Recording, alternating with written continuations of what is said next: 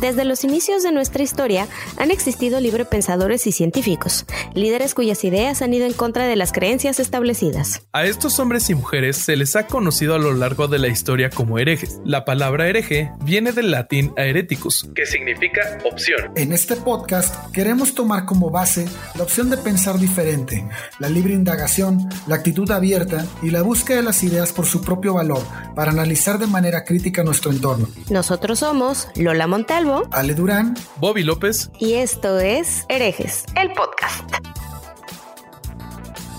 ¿Cómo están mis estimados herejes? Bienvenidos a este su podcast. Los saludamos de nuevo desde el encierro. ¿Cómo están, chavos? Pues encerrados, pero bien. ¿Qué pasó, raza? A todo dar, a todo dar. Yo estoy todo dar. Ayer cumpleaños mi hijo y la neta es que nos la pasamos a todo dar. Estuvo buenísimo la idea que, que, hicieron para hacer celebrarlo. ¿Cómo estuvo, güey? Cuéntanos. Estuvo padrísimo porque vinieron todos los compañeros de la escuela así en coches y pitaban y traían cartelones y le traían regalos y el Diego brinqui brinque en la banqueta y les decía, no se pueden bajar, papá, porque hay vidu. ¡Ay, Es lo máximo, es lo máximo. contento, sí, la Ay, qué bueno, güey. Qué bueno que se la pasaron bien. Oigan, pues hoy, hoy es esos capítulos que van a hacer que de repente la gente diga, ay, los ateos están enojados, están resentidos, pero vamos a mostrarles que no. Hoy vamos a hablar sobre si la iglesia es una fuerza para el bien en el mundo. Y pues, la neta es que no. Entonces, bueno, eso es lo que teníamos para ustedes. Ah, se creen. Luego que porque eso nos dicen soberbios, ¿eh? los ateos y su soberbia. Lo padre es que tomamos los mejores argumentos este, del Vaticano, de los comentarios de Facebook, de algunos que encontramos en Internet. Y tuvimos que hacer esto porque no saben lo que nos costó encontrar algo bueno.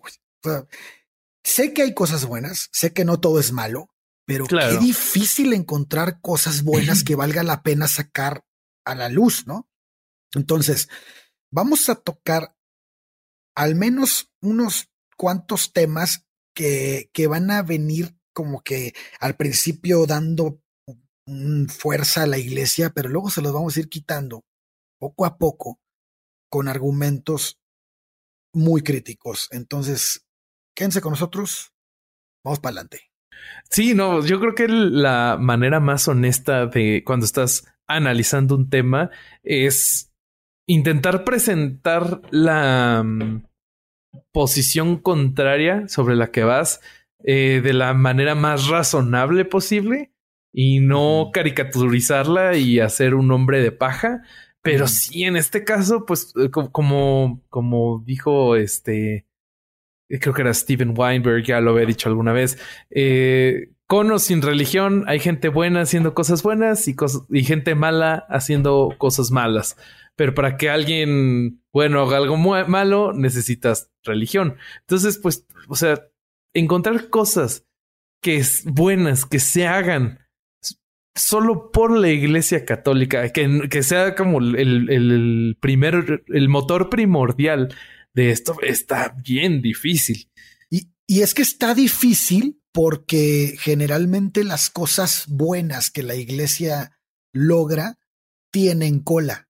O sea, ellos no dan paso sin guarache. O sea, siempre, siempre tiene que haber un beneficio. Y esto es lo que vamos a resaltar. Y cuando esos beneficios llegan a ser más, más este que llevan a, a llevar cosas más negativas que buenas, ¿no? Yo aquí tengo que, tengo que hacerles dos preguntas. La primera es, ¿de qué iglesia vamos a hablar hoy? Ya dijimos católica. la católica, por ser preponderante en México, ¿no? Y la segunda es, ¿todas las iglesias tienen la misma estructura? Que nos lleven, que nos puedan permitir, que nos permitan alegar estos, los puntos que vamos a tomar. Lo que pasa es que pienso que es muy difícil hacer esa comparativa porque ninguna iglesia en el mundo tiene el poder de la iglesia católica. Recordemos que la iglesia católica es un estado, o sea, el papa es un líder de estado. Esto no pasa en ninguna otra iglesia. Entonces, sí tienen características muy parecidas, pero es muy difícil llevarlas a una comparativa equitativa cuando pues no hay, o sea, el, el, no hay ningún líder de otra iglesia que tenga el poder del Papa. Recordemos que el Papa tiene la infalibilidad. Y aquí también creo que cabe mencionar, em, no sé si se acuerdan, bueno, seguramente sí, porque estoy seguro de que ustedes dos lo volvieron a ver para este, esta plática, este debate eh, donde que se platica exactamente el mismo tema entre Christopher Hitchens, Stephen Fry, em, el arzobispo de no sé dónde, de Uganda. De Uganda y Ann, ¿qué? Whitacam, ¿no? Se llama así. Whitacam, ajá.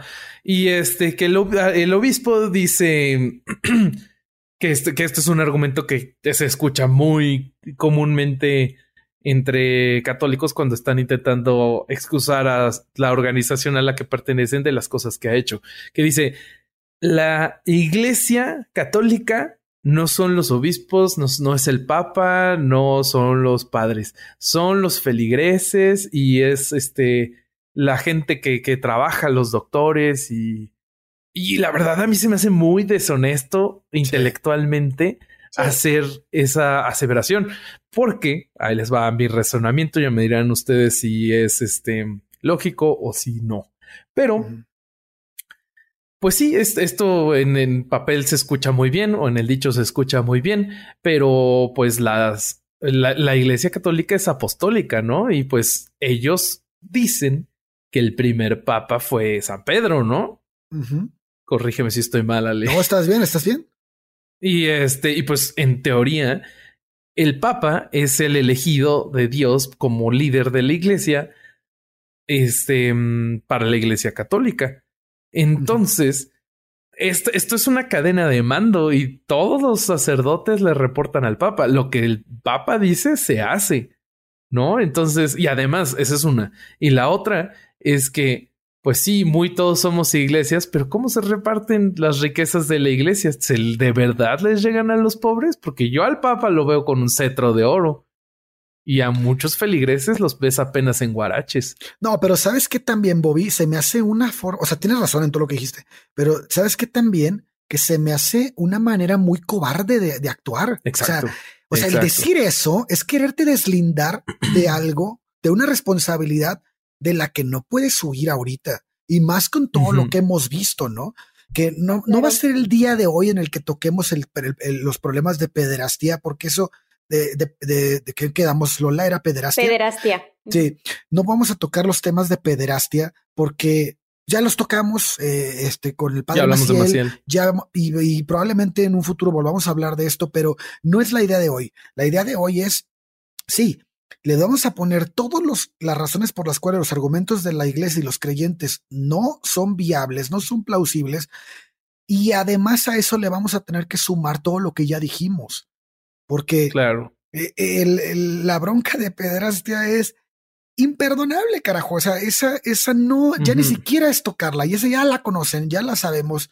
Este está en todo el mundo, desde Australia hasta Irlanda, como dijo Hitchens en ese en ese debate. Y creo que hoy es más interesante derrumbar esos argumentos que los creyentes siempre ponen sobre la mesa. Entonces, este, ¿qué, Bobby? ¿Con cuál empezamos? Mm, ¿Qué les parece si empezamos por el principio? Ah, no, ahora no hay principio. Pues eh, yo creo que lo más sensato es empezar por em, lo que más orgullo le, le causa a las a la iglesia y, yo creo que es con lo que más hemos estado en contacto, por lo menos yo creo que nosotros tres, que sería la educación. Yo en lo personal estuve en una secundaria eh, y en una, en una preparatoria y en una universidad católica, las tres. Entonces, pues eh, yo tuve contacto personal, yo sé que ustedes dos también. Entonces, empecemos por ahí. Ah. ¿Qué opinan? ¿De verdad la Iglesia Católica es una institución que impulsa la educación? Ok, yo tengo ahí como un punto. Cuando tú impartes educación, te tienes que, o parte de la educación no es nada más darle el conocimiento a una persona. Eh, es hacerlos mover el intelecto, mover la curiosidad, para que ese conocimiento pueda ser llevado más adelante y irlo subiendo de nivel de poco a poco. Entonces es como empezar o enseñar a la persona a tejer una telaraña o una red en donde pueda ir nodo por nodo adquiriendo más, eh, aplicando cosas, desarrollando cosas. Y cuando tú ves la pirámide eh, de, de, todos los, los, verbos del aprendizaje, la taxonomía de Bloom puede ser por uno de los más sencillitos. Los niveles más básicos son memorizar, pero tú terminas con crear y pasas por ordenar datos, pasas por una observación, pasas por un análisis, un contraste, una síntesis y finalmente te vas hasta la creación. Entonces, cuando tú metes a la Iglesia Católica como un factor de educación, no quiero decir, ojo aquí, no quiero decir que en todos los lugares sea igual, pero sí quiero destacar que cuando tú metes a la religión, le cortas las alas a la parte de la pregunta, de la indagación, y eso tiene un peso impactante en la parte de la creación, en la parte de la evaluación, en la parte del análisis de las ideas. Si tú, si tú con la fe le cortas la manera de, de, plantear preguntas desde las más básicas y las más importantes, ¿quién soy? ¿A dónde voy? ¿De dónde vengo? Este tipo de cosas que te trata regularmente de explicar la religión de alguna manera, también las puedes encontrar en la filosofía y no necesitas precisamente de esta herramienta religiosa o de la fe para poder llegar a una respuesta. Lo que necesitas es leer un chorro, preguntarte un chorro y dedicarle bastante tiempo, ¿no? Y vivir la vida. Entonces, ¿por qué todo este chorro tan largo? Porque cuando te dicen que la iglesia es una, es una, es la educadora por excelencia, no lo sé, Rick. Te entra, te entra mucho el contraste de, de, de la manera en la que te adoctrinan para no pensar. No puedes hablar de iglesia y decir te entra. Niño. Eso, ah. es demasiado, güey. No, eso es, es un punto súper interesante el que tocas, Lola.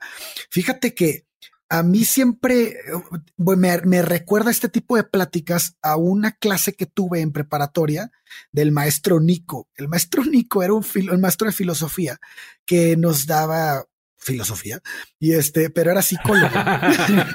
Entonces él era muy interesante porque él nos decía la edad del por qué jamás la debes de destruir. Y el pensamiento religioso, ojo, estamos en una escuela católica, dijo, el pensamiento religioso, el decirle a tu hijo, papá, ¿por qué el cielo es azul? Ah, porque Dios así lo pintó. Ah, papá, ¿por qué esto? Ah, porque Dios así lo hizo. Entonces eso rompe la pregunta. Si tú le dices a tu hijo, no, pues es que mira, lo que pasa es que la luz del sol a través de los gases eh, hace un color que, papá, ¿qué son los gases? Ah, bueno, mira, es que ciertas capas, le le puedes dar mil, no, yo no soy este, eh, ¿qué, quién estudia esa madre? Los, Entre los, pues los físicos. yo no soy científico, pero vaya, le podrías decir, ¿sabes qué, hijo? No lo sé, pero vamos a un libro. Y sabes qué? Vamos a este, YouTube, vamos, a, Google, Vamos a buscarlo. Entonces, cuando tú no matas esa pregunta, el niño genera, genera y genera más preguntas. Y entonces su conocimiento se va ampliando. Si tú le dices Dios lo hizo, tú matas ese trabajo. Tú destruyes la duda. Por eso en el primer programa les decíamos que la duda es muy importante. ¿Dices, Lola? Sí, eh, al, también ahí llevas, llevas como un conglomerado de consecuencias. No nada más matas la duda y matas la curiosidad, le limitas el lenguaje, eh, limitas la adquisición de estructuras mentales que te permiten llegar a más. Entonces, híjole, es, es una bola de nieve tener este tipo de topes tan, tan temprano en la educación, ¿no cree? Así es. Sí, además de que yo veo una mm, como un motivo más maquiavélico. ¿Se acuerdan del episodio de las sectas? Como platicábamos de que normalmente eh, un comportamiento típico de las sectas es buscar a los más vulnerables, ¿no? Pues, ¿quién hay más vulnerable que un niño? Los niños, claro. O sea, Luego se los llevan a Guyana. que la chingada con Guyana. Corta eso. Oye, este, pero mira, como en este podcast no nos gusta nada más hablar por hablar, vámonos a los números, ¿les parece? Vámonos a los números. Me parece.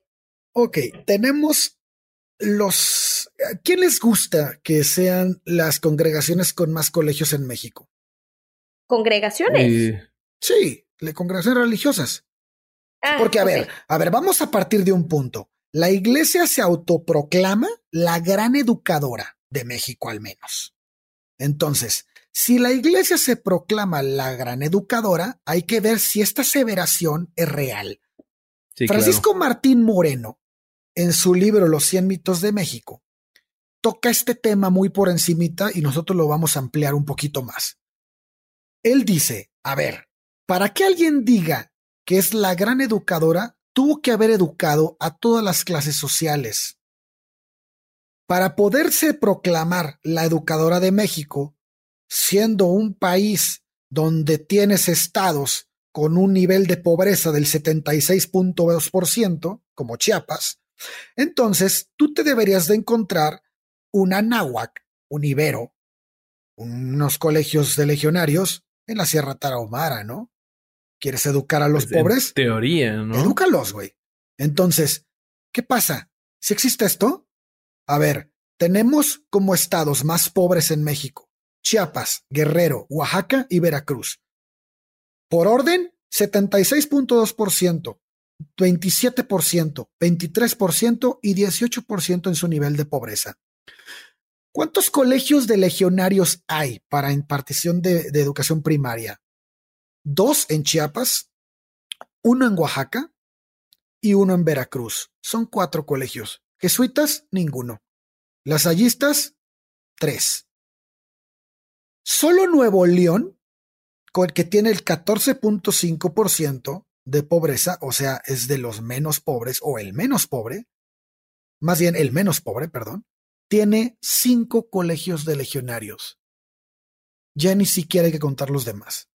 Tiene lo de Quintana Roo, que es el segundo con 18.1% de nivel de pobreza. Tiene tres de legionarios, sin contar jesuitas y lasallistas. Coahuila, que tiene 22.5, tiene cuatro. Entonces, ¿de qué estamos hablando?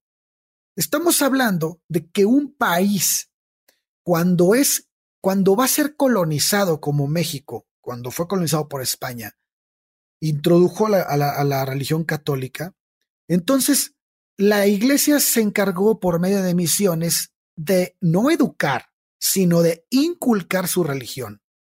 Entonces, cuando logró permear la, permearse en la cultura en, Mesoamérica y logró inundar con su, con su, con su religión la ideología de los, de, los indígenas y además de su extinción, que ya era... Este, Qué fuerte, sí. Ya era fuerte, ya, era del 90%. Entonces, ya cuando logró entrar con su religión, entonces ya no educó a los pobres.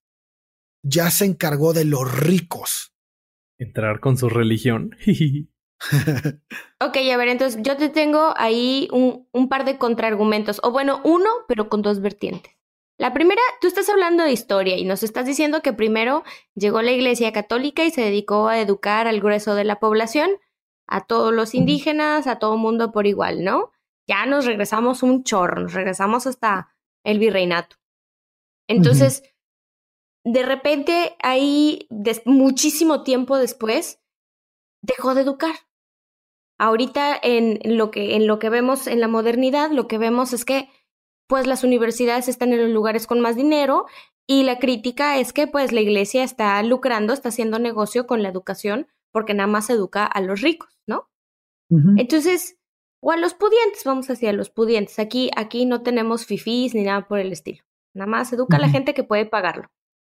Entonces, ¿cuál es la causal de que la iglesia haya dejado de educar a la gran mayoría, a los pobres, a los que se supone que son su objetivo. Ah, pues don Benito Juárez, las leyes de reforma, la separación de iglesia y Estado.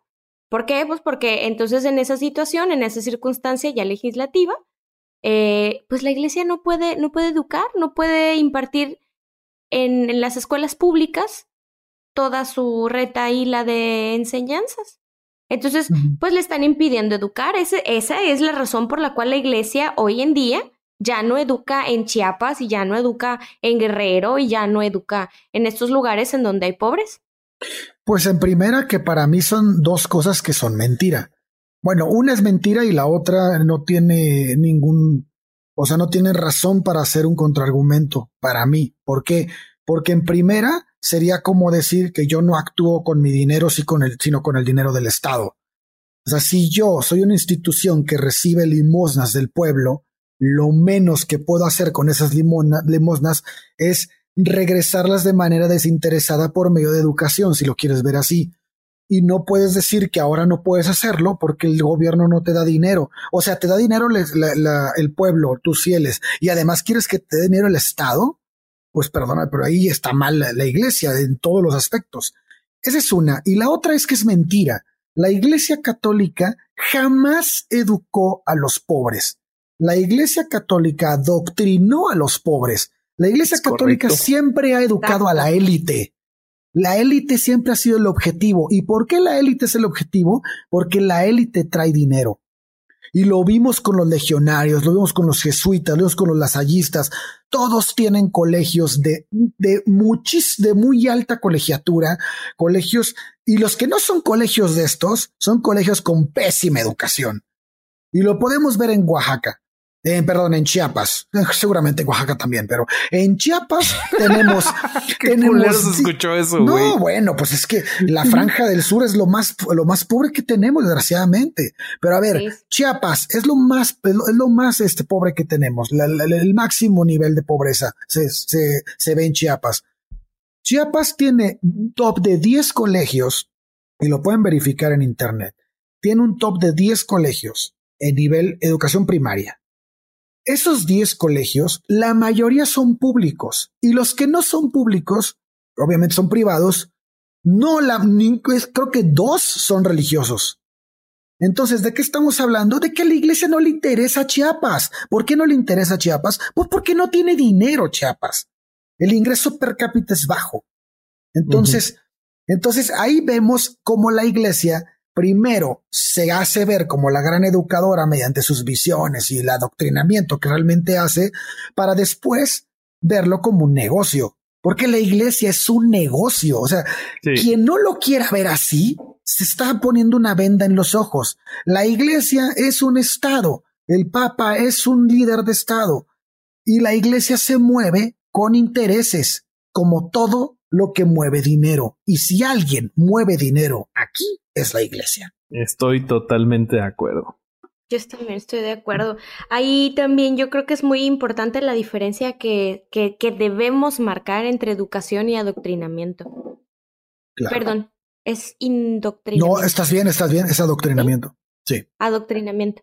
Entonces, la, la diferencia de estas palabras creo que es vital porque cuando te dan educación son conocimientos que te van a servir para la vida, para tener un poco de cultura general, para poder tener relación con las personas, para poder incrementar un acervo, para poder encontrar soluciones a problemas, para generar trabajo, para generar eh, empresas, todo este tipo de cosas, ¿no? Pero la parte del adoctrinamiento, ¿para qué te sirve? Para controlar. Mucha, mucha gente, hacer la diferencia lingüística entre estas dos cosas es muy importante, porque cuando tú educas, tú estás impartiendo un conocimiento que te va a servir para la vida diaria, desde poner un negocio hasta tener una conversación con alguien, establecer relaciones amistosas, relaciones humanas con, con la gente, hacer comunidad. Eh, por ejemplo, no sé, también podría ser inventar vacunas, este tipo de asuntos, ¿no? Pero la, gente que te dice es que, bueno, el, el, adoctrinamiento, que no lo llaman así, se llama educación en la fe, señores. La educación en la fe también te enseña cosas buenas para tu comunidad y también te sirve eh, para que seas un agente productivo y, y es para la vida diaria. Pues sí, o sea, espera la vida diaria cuando, cuando te va a dar un trabajo, por ejemplo, las relaciones que hay entre las iglesias, que es el recomendado, y pues por eso te dan la chamba a ti y no se la dan a alguien que puede ser mucho más capaz, porque a ese sí lo educaron. Entonces ahí hay, hay correlaciones un poco oscuritas, ¿no? Eh, al respecto de, de, la diferencia entre, entre las palabras y las repercusiones que tiene, saberlas diferenciar y saberlas aplicar. Así es, estoy totalmente de acuerdo. Fíjate que el punto que tocas, Lola, está, es muy importante porque estás hablando de que de cierta manera la, la, la comunidad Y, la, y lo vemos también con los judíos, ¿no? La comunidad religiosa, de alguna manera, puede ahuyentar la meritocracia. Totalmente la ahuyenta. Entonces, entonces ese es un punto todavía más, es un problema más grande. Claro. Porque, porque si bien los judíos tienen la ventaja de en su gran este porcentaje ser personas sumamente educadas, porque pues a quien le duela, a quien le duela, el judío es una persona que en su mayoría, obviamente no todos, son personas con un nivel de educación alto. Bueno, ok, ahí podría darse una compensación, pero los católicos no. Y si te van a dar un trabajo por ser católico o ser cristiano, o quitarte un trabajo por ser ateo, como pasa seguido, sí. pues ¿dónde queda la meritocracia? Y creo que al país lo que más le hace falta hoy en día es meritocracia. Totalmente de acuerdo. Ay, qué tristeza. Sí, sí, es, es, muy triste porque muchos beneficios de la meritocracia, es decir, de tener al más capaz al mando, se van al caño. Entonces, bueno, luego tienes, tienes eh, representantes en los estados, por no decir, pues gobernantes, ¿no? En los estados, en los municipios, que prefieren favorecer a, no sé, beneficiar algún asilo que es católico, en lugar de, de beneficiar al asilo que no tiene una religión o que no lo hace por un motivo religioso, que es igual de bueno o a veces hasta mejor. Digo, por el caso de la pederastia, ¿no? Sí. sí.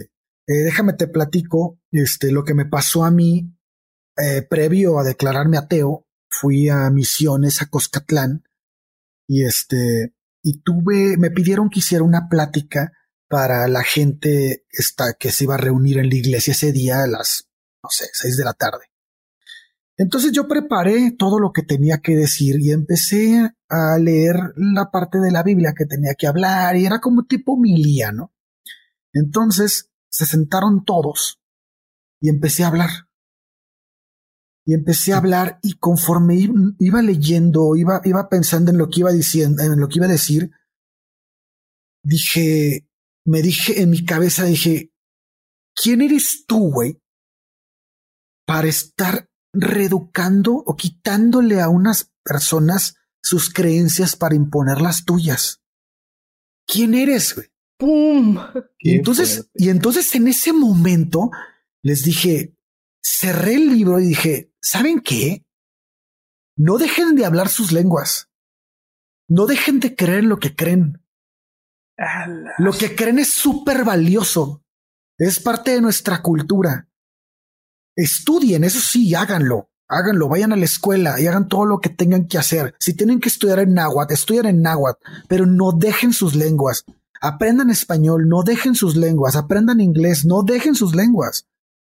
Se luchen por mantener la cultura que nosotros no tenemos. Madres. Y en ese momento mis compañeros me voltearon a ver con cara así de, ¿qué, traes, güey? Lo recuerdo perfecto, güey. Y te lo juro que dije, güey, no, no estamos haciendo algo bueno aquí, güey. Fue mi, fueron mis últimas misiones. Y realmente yo pensaba que hasta ese momento que llevaba algo bueno, o sea, que, que llevabas comida, sí, pero a costa de qué, güey? ¿A costa de qué llevas un costal de frijoles? ¿A costa de qué llevas un montón de harina? ¿A, qué, qué, ¿Qué estás llevando aparte de eso? ¿Qué estás quitando aparte de eso? Bueno, estás llevando diabetes, evidentemente, ¿verdad? definitivo. Definitivo. Pero sí, sí veo el punto. No, la diabetes ya está ahí porque la coca llega a todo el país. Sí, la coca llega primero. Y ahí, ahí llegaba Big Cola, que era todavía peor, creo. Pero oh. bueno, el punto aquí es que imagínate si en pleno siglo XX, bueno, fue el siglo XX cuando fue el, el siglo pasado, este, te puedes dar, te puedes dar cuenta de eso imagínate, hasta, hasta el siglo XX me di cuenta de esto, cómo, cómo lo vivieron las personas que llegaron a América. Pues les valió madre. En 1500. Sí, no, no, no les importó un comino porque el punto era hacerlos esclavos. Vamos a hablar de esto en otro episodio. sí, sí. No, ya hablamos de esto en el episodio pasado. Sí. ah, en la conquista, es verdad, sí. Perdón, es que como yo estoy, yo estoy viendo como que virreinato en mi cabeza, o, sea, con esto sí tienes toda la razón. Tienes toda la razón. Bueno, estábamos hablando de la iglesia como la gran educadora, ¿no? Que ese es uno de los de las principales banderas, de los principales estandartes de los que se vale la Iglesia Católica para decir que es una institución que promueve el bien o una institución de bien en todo el mundo, ¿no? Es solamente, solamente el, primer estandarte del, del que se cuelgan no sé si, y si quieren que ya demos carpetazo con los puntos. Yo creo que sí, ¿no? Vamos para el que sigue. Claro, yo, yo creo que es este sensato. Yo creo que no, no quedaría algún argumento que yo viera que queda vivo después de eso. El siguiente argumento que vamos a platicar es eh, cómo muchos católicos dicen que el catolicismo es un excelente medio para impartir moralidad. No, dicen que es el único. Algunos dicen que es el único, es correcto. Sí. Este. A ver, ¿cómo, cómo, cómo, cómo? Que, que no puede ser moral sin la religión. ¿Que no puede haber moral sin la religión? Sí. Que, ajá, dicen que no puedes tener moral, que no puedes ser una persona moral sin la religión. Es correcto. Que es necesaria la religión. Aunque hay algunos, eh, o sea, los que dicen que solo con el catolicismo puedes eh, tener o llegar a ser una persona moral, eh, son, serían ya una minoría, yo creo. puramente anecdótico, mi, mi, ¿cómo se llama? Mi, mi, observación, no tengo los números, pero se los investigamos y después les decimos. Mm, yo a este problema, a a este análisis lo que le veo es que el, el, principal defecto que le veo es que desde el texto en el que se basa la religión católica ya van perdiendo, ¿no? O sea, tienes un texto en donde se, se fomenta la esclavitud ya que se dan reglas, y se dan regulaciones de cómo eh, ser dueño de esclavos, de dónde comprarlos, de dónde obtenerlos, cómo tratarlos, y en ningún pasaje de la Biblia, en Nuevo Testamento, Viejo Testamento, se dice está prohibido tener esclavos. Entonces, cualquier persona decente puede saber que eh, la esclavitud está mal, o que una persona actúe como dueña de otra persona está mal en todos sentidos, y si la religión católica no se puede dar cuenta de esto, yo veo que no es un argumento sensato decir que son una institución que imparte moral. ¿Ustedes qué opinan? Además también la pues ya no vamos a decir esclavitud, pero sí se le parece bastante, ¿no? Las partes de la Biblia en donde se dice que la mujer va a guardar silencio y solo cuando su esposo se lo permita va a poder expresarse. Claro, y eso viene en Nuevo Testamento y Viejo Testamento. Entonces ahí ya ni siquiera tienen esa, esa, mm, esa excusa, ¿no? Esa excusa de decir, ah, no, es que lo que me está citando es del Viejo Testamento. Claro que no, si, si lees, este, mm, por ejemplo, primera carta a Timoteo, mm, es, creo que es el 2.12, este, es, es, donde dice que no permito a la mujer enseñar y ella debe de permanecer callada y qué horrible. A ver, Lola, no des clase. No, no doy clases, no voy a dar clases nunca, mejor me quedo callada. Es más, ya en el podcast porque no puedo hablar. Este, también, también está la parte en donde la mujer se tiene que ajustar a los designios de su marido. Es correcto. Eh, la parte que dice que el hombre es la cabeza de la familia, no, qué horror. Ah, también. Y fíjate, escuché, no, no voy a decir quiénes son, pero son muy cercanas y queridas. Una vez escuché comentarios de dos jovencitas que hablaban de pintarse el cabello. Pintarse el cabello, señores. O sea, no, no quiere decir hacerse un tatuaje, ponerse un piercing, abortar, no. O sea, pintarse el cabello. Y estaba diciendo una de las chicas, no, pues es que yo no me puedo, no me voy a poder pintar el cabello a menos que mi marido me dé permiso. No. Y yo, ¿qué? No. Mala. y eso fue hace dos años. Just Monterrey Things. o sea, sí, sí fue como, híjole, pues ya me quedé callada por prudencia, ¿verdad? Porque ahí enfrente estaban su, las mamás, las correspondientes mamás, ¿no? Y yo siempre soy vista como la oveja negra de la familia. Cabe aclarar que yo traía el cabello rosa en ese momento. Y seguro hiciste como ojos de plato, así de wiki. No, no me puedo callar, mis ojos hablan por mí, entonces sí, imagínense. ¿Y, y, y por qué traigo a colación este ejemplo? Porque todavía se siguen ese tipo de costumbres. Todavía se siguen, o sea, no puedo decirles si son mayoría o minoría, pero existen. Entonces me quedo pensando mucho si realmente la excusa de decir es que depende de qué versión de Biblia o depende de qué religión seas, no, señores, esto está para evangélicos, para católicos, para cristianos, para todo mundo que lea la Biblia, esos pedacitos ahí vienen, no se han quitado. Y yo creo que el peor defecto del catolicismo como un sistema moral es el concepto del arrepentimiento, ¿no? Eh, para el catolicismo no existe un pecado máximo o un crimen lo suficientemente grande que el arrepentirte y el aceptar a Dios en tu corazón no solucione. O sea, tú puedes ser un genocida horrible, puedes ser un pederasta, pero si en tu lecho de muerte te arrepientes y aceptas a Dios en tu corazón, ya la hiciste. Tienes el cielo asegurado. Entonces, pues se me hace un sistema moral bastante débil.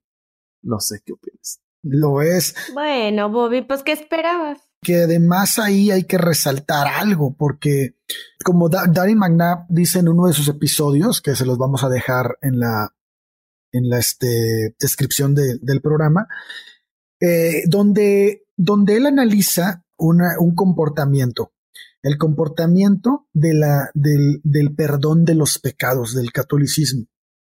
No es ético.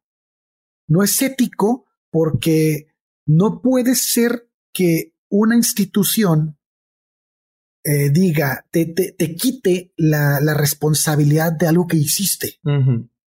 O sea, si tú vas y te confiesas con un sacerdote sobre lo que le hiciste a Bobby, yo voy y me confieso con un sacerdote porque le pegué a Bobby. Maldito seas. Pues Bobby va a decir, y Bobby va a decir, ¿y dónde quedo yo?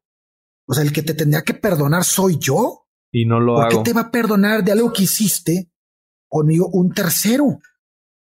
Entonces, esta idea viene desde la muerte de Cristo.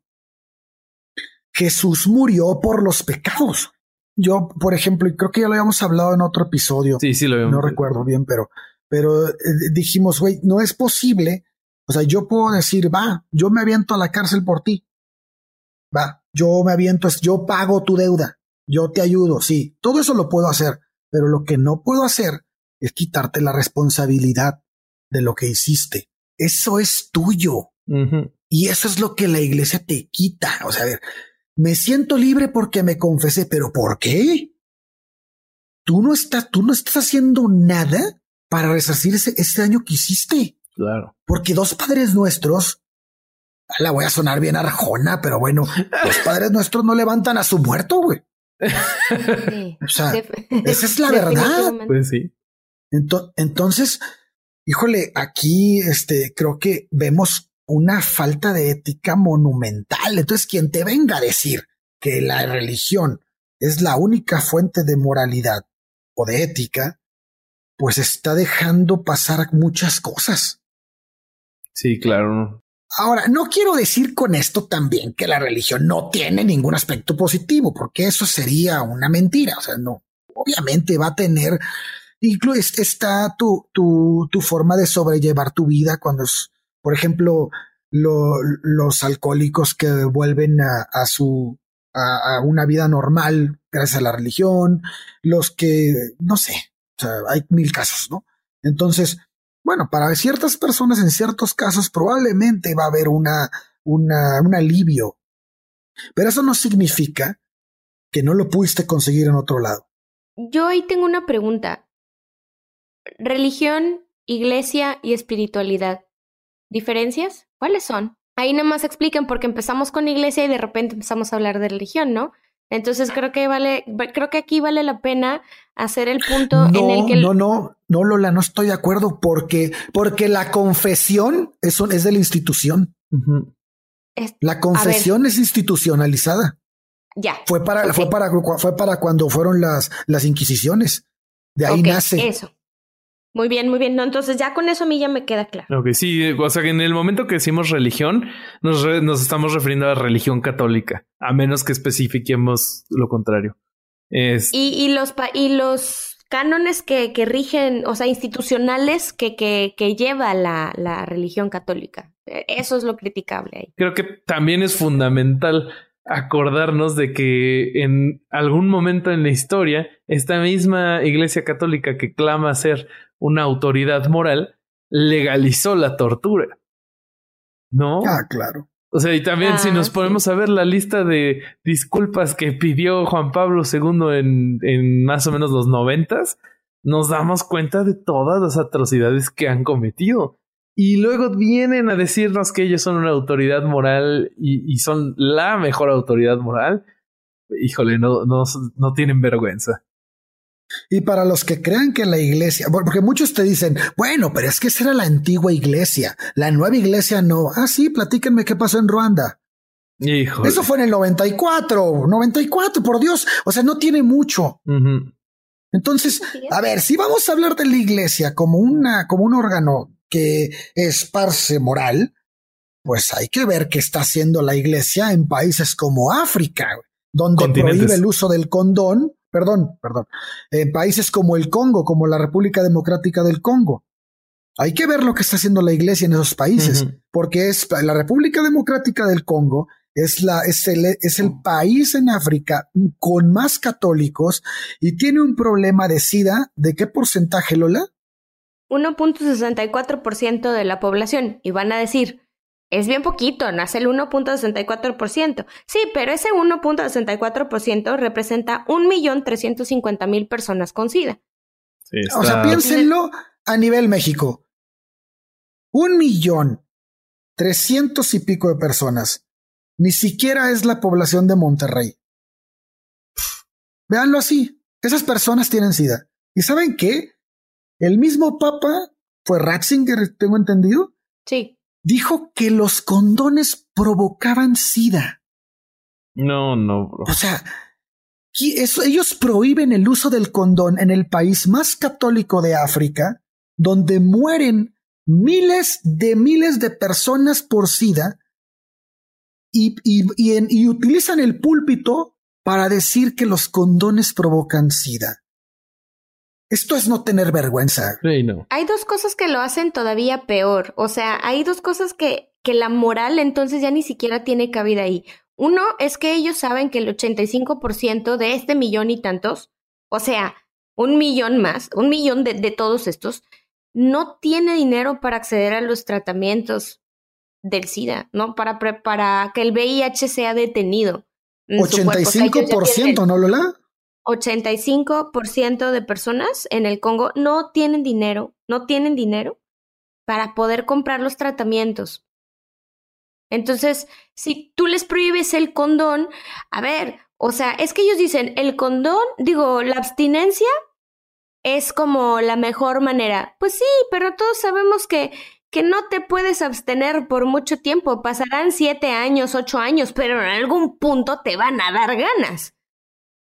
Entonces, digo, si pero, pero, además, pero además, sí, pero además, si vas a aceptar, vas a decir que vas a poner métodos de para, para no para no este procurar que el SIDA no siga propagando, pues tienes que aceptar que el condón también es un método para que eso no pase. Claro, por supuesto. Sobre todo en un lugar en donde, pues, si no tienen, si no tienen dinero para las medicinas, detectar el SIDA tampoco creo, creo que sea la cosa más fácil. O sea, la gente no va a los laboratorios a hacerse las pruebas, quién sabe si tengan pruebas, no sabemos cómo está, porque ciertamente África pues tiene índices de pobreza elevados, ¿no?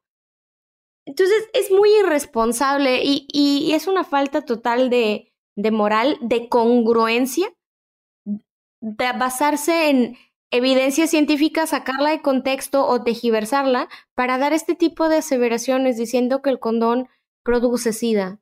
Mm, mm, teniendo todas estas variables demográficas. perdón, perdón, pero, pero aquí sí voy a decir una maldición. Es ser un hijo de puta decir eso. Totalmente de acuerdo. No hay más. O sea, esto, esto es ser un hijo de no, no puedes, no puedes saber que tienes esa, esa calidad, ese, esa jerarquía en un país donde la gente muere diario por esta enfermedad y, y por seguir tus cánones justificar las muertes de los niños, bebés, mujeres embarazadas, todos, no, o sea, no puedo creerlo, no es, no puedo creer que alguien pueda decir que la iglesia es moralmente correcta. no lo es, nunca lo ha sido. Y no. Mm, bueno, entonces, pues en el lado moral también van perdiendo. Yo creo que podemos conectar el siguiente punto con una historia personal que ya había comentado en algún momento. Em, cada Navidad voy con mi familia y con amigos a preparar cenas em, que dan para unas cuatro personas y se, estas cenas se reparten en hospitales o en, para gente que no puede tener una cena navideña como em, muchos tenemos la oportunidad de tener. Esta, esta acción es organizada por un grupo católico y este y, pues la verdad es que eh, sí es una acción buena, sí le trae felicidad a algunas personas en tiempos difíciles. Y sería una de esas acciones detrás de las esconde la iglesia para decir que sí son buenos, que sí son una fuerza para el bien en el mundo. ¿Qué opinan de esto? ¿Creen que la caridad es suficiente para decir que la iglesia es una fuerza de bien en el mundo? Creo que la caridad promueve la pobreza. No digo, con esto no quiero decir que hagas caridad, que no hagas caridad, pero la caridad es una de las características, uno de los, de los métodos de la iglesia que mantiene a la gente en pobreza. A ver, elabora tu punto. La, la, la iglesia lo único que hace con los pueblos más pobres es llevar caridad. Que no llevas educación. Bueno, sí. ¿Por qué no los quieres educar, güey? ¿Quieres llevar caridad por una escuela? Por, por, por una escuela. O sea, tienes tienes muchísimo dinero, pon una escuela donde la gente no tiene acceso a escuela. ¿Quieres darles algo? Dales eso. Sí. Ya si quieres adoctrínalos, me vale madre. Dales educación. Sí, sí, sí. Si eso es lo que quieres. Ahora, esto es, esto, me, me van a decir, esto, esto es tarea del Estado. Claro que es tarea del Estado, por supuesto que lo es, pero entonces no te llames la gran educadora. Ah, sí, totalmente. ¿No? Sí. Y tampoco te pongas la bandera de la caridad en ese sentido, porque también podrías instaurar, no sé, eh, talleres capacitantes o podrías organizar eh, comunidades en donde las mujeres, los niños, los hombres tengan un trabajo digno, que los capacites para administrar sus propias empresas, puedes hacer un montón de cosas y eso sería una buena caridad, de enseñarles cómo trabajar, enseñarles a administrarse. Y hay gente que no necesita esto para hacerlo. No necesita religión para hacerlo. Entonces, no entiendo yo por qué ligar iglesia con caridad. No necesitas tener iglesia para hacer caridad, necesitas ser buena persona. Eh, creo que de aquí vale la pena recordar como Ale decía al principio que la iglesia no da pasos sin guarache, porque pues aquí les, les traje un ejemplo de lo que pasa muy seguido. La iglesia católica hace obras de caridad para tener una plataforma, una plataforma para hacer proselitismo y seguir impartiendo su visión. Em, esto en, en 2018, la Caridad Católica de Búfalo decide terminar con su programa de orfanatos. Em, esto viene después de que se cambia la legislación en el estado de Nueva York, en Estados Unidos, y se permite la adopción de parejas homoparentales. Entonces, eh, a esta caridad católica empiezan a llegar parejas homoparentales a querer adoptar. Y pues, eh, al principio tengo entendido que esta caridad eh, se rehusó a darle en adopción a los niños, a, las parejas homoparentales, pero cuando la ley los empieza a querer obligar, ellos dicen, ¿saben qué? Se acabó, se acabó el orfanato, ya no va a haber orfanato porque nosotros pues no queremos que los gays adopten.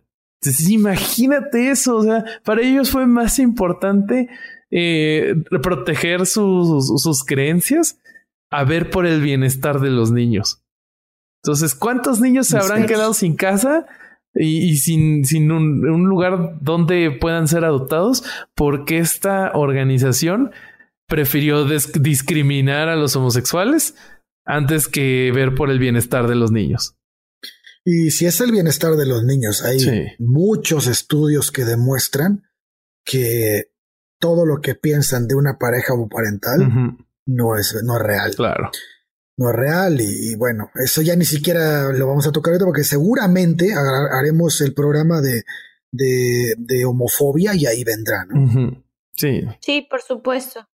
Sí, vestirse de caridad cuando tienes intereses diferentes no, no es nada cool. O sea, se liga súper bien con la falta de moral, la incongruencia que señalábamos hace un momento. Eh, también ahí tenemos ejemplos de en Irlanda. Las Sisters of Our Lady of Charity, las hermanas de Nuestra Señora de la Caridad, conocidas como las lavanderías de las Magdalenas, porque lavaban ropa para ganar dinero, y pues resulta que aquí iban a dar todas las mujeres malavidas, ¿no? Eh, prostitutas, chicas que quedaban embarazadas, eh, chicas que abrían la boca cuando no debían abrirla, en muchos sentidos, imagínenselos. Y en el sentido también de la falta de libertad de expresión, ¿no? tenías una hija, pues bocona, boca floja, groserita, no te gustaba, pues la mandabas ahí, ¿no? Te salvaste, Lola, de que no fue en México. Ah.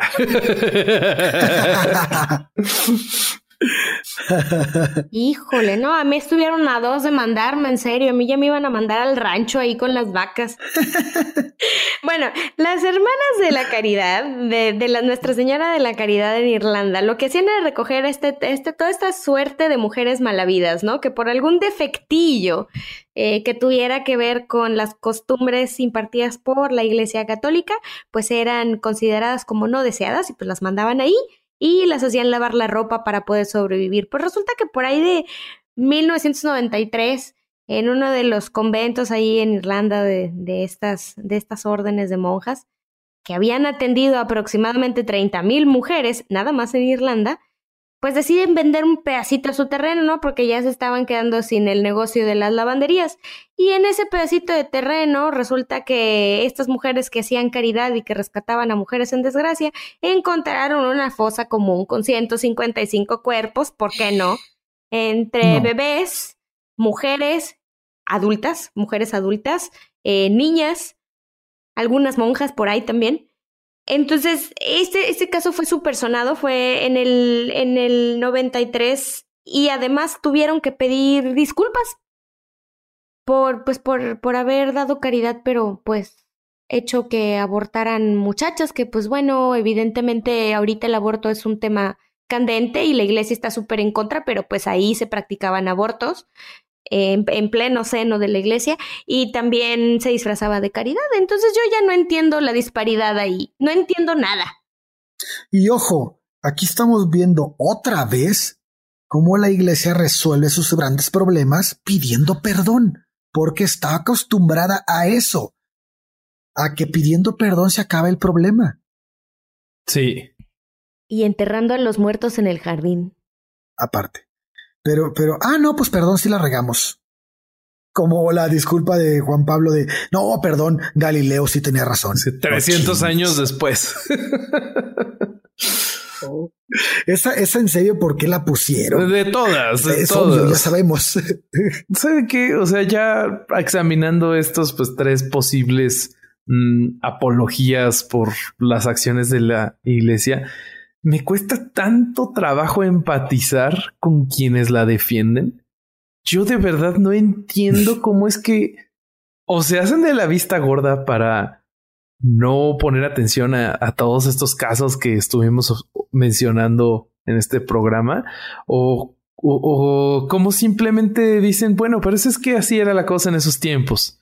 es tanto el sesgo cognitivo que cargan que no pueden ver más allá de, lo, de, su adoctrinamiento.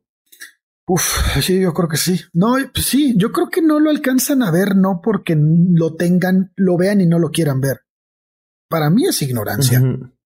Pues quiero pensar que es ignorancia, porque esa es mi, mi manera de no meterme en la cabeza la falta de empatía que puede tener una persona que sepa de esto y continúe este, queriendo ser parte de una institución tan, tan mala para la humanidad. O sea, ¿de dónde puedes sacarle provecho a esta institución?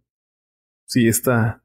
Mira, yo me quedo con la parte, y nos sucede a nosotros mucho en el laboratorio. Cuando haces tantos experimentos y estás tan desesperado por tener un buen resultado, llevas dos mil experimentos fallidos y el primero que te sale bien, brincas de alegría y con ese te quedas y tu cabeza, este no, este fenómeno tiene sesgo cognitivo, es el, sesgo cognitivo, ¿verdad? Eh, tu cabeza inmediatamente piensa es que todo está bien. Yo pienso que mucha gente, genuinamente, muchos creyentes, muchos miembros de la iglesia, porque ojo, creyentes y miembros de la iglesia, bueno, ahí hay que hacer algunos ajustes, ¿no? Eh, muchas personas se van con este tipo de fenómenos. Este sesgo cognitivo que mencionaba Bobby es generalizado. Y a veces, si se dan cuenta, te dicen, es que yo prefiero quedarme con lo bueno. Sí, pues yo también prefiero quedarme con lo bueno, pero también prefiero no estarle ayudando a una institución o patrocinando a una institución que no sabe más que pedir disculpas 300 años después y que no arregla sus problemas de fondo. Sí, claro. Qué horror. Aparte, piensen en esto. Fue Juan Pablo II el que pidió disculpas, ¿no? Sí. Cuando Juan Pablo II pidió disculpas, Maciel estaba violando niños. No olviden eso. Hijo y Maciel era la persona más cercana a Juan Pablo II. Piensen tantito en eso. Ay, sí. Es una tristeza de veras. Mm, qué horror. Pero bueno. En fin. Ya se nos bajó la moral, muchachos. Em, pues eso sería lo que tenemos para este programa. Tenemos un par de avisos parroquiales. Habíamos publicado un programa de cómo íbamos a estar publicando los episodios y de qué temas íbamos a estar tocando, pero vamos a tener que hacer un par de cambios. Esto es por una razón muy buena, ya que tenemos en, en puerta varias entrevistas con gente muy, muy interesante. Eh, estas entrevistas pues, ya se las hemos estado preparando, algunas ya las grabamos y esperemos que les gusten mucho. Entonces, eh, disculpen la confusión, pero así va a ser la cosa. Una vez acabe este este maratón de entrevistas increíbles. Vamos a retomar el orden, pero sí por este, por respeto a las personas también que van a venir al programa, creo que mandarlas al final de cada mes de aquí a enero se me hace que no es la, la idea. Y bueno, pues este, espero disfruten estas entrevistas, esas pláticas que vamos a tener con gente con un nivel de educación muy alto y con un, con un nivel de pensamiento crítico bastante, bastante por encima de la media. Y bueno, pues este, eh, son estamos muy contentos de esto. Bueno, lo, intentaremos mantener así siempre y cuando no nos llegue otro invitado del mismo calibre.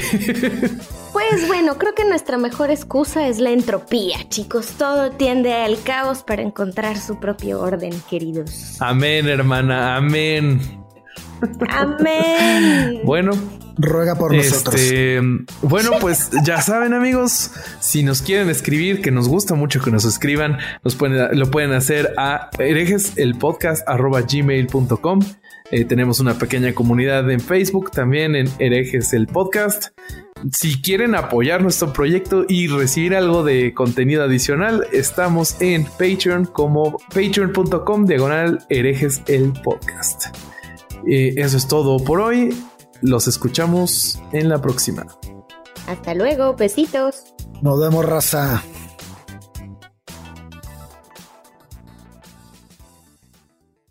¿Estás listo para convertir tus mejores ideas en un negocio en línea exitoso? Te presentamos Shopify. Tal vez no lo sabías, pero nuestro podcast More Than Mamis es un negocio y lo empezamos por supuesto para desahogarnos y hablar sobre la maternidad, no para convertirnos en expertas de ventas y del e-commerce. Así que sí, necesitábamos ayuda para vender nuestro merch y poner en marcha nuestra tienda. ¿Y cómo suena con Shopify? Llegó otra venta. Shopify es la plataforma de comercio que está revolucionando millones de negocios en todo el mundo. Ya seas un emprendedor desde tu casa o desde donde sea, Shopify es la única herramienta que necesitas para iniciar, administrar y hacer crecer tu negocio sin dificultades. Con Shopify puedo gestionar pedidos, envíos y pagos desde cualquier lugar, brindándote toda la información y estadísticas de tus ventas al detalle. Regístrate para un periodo de prueba con tan solo un dólar al mes en shopify.com barra sonoro, todo en Ve a shopify.com barra sonoro para llevar tu negocio al siguiente nivel. Shopify.com barra sonoro.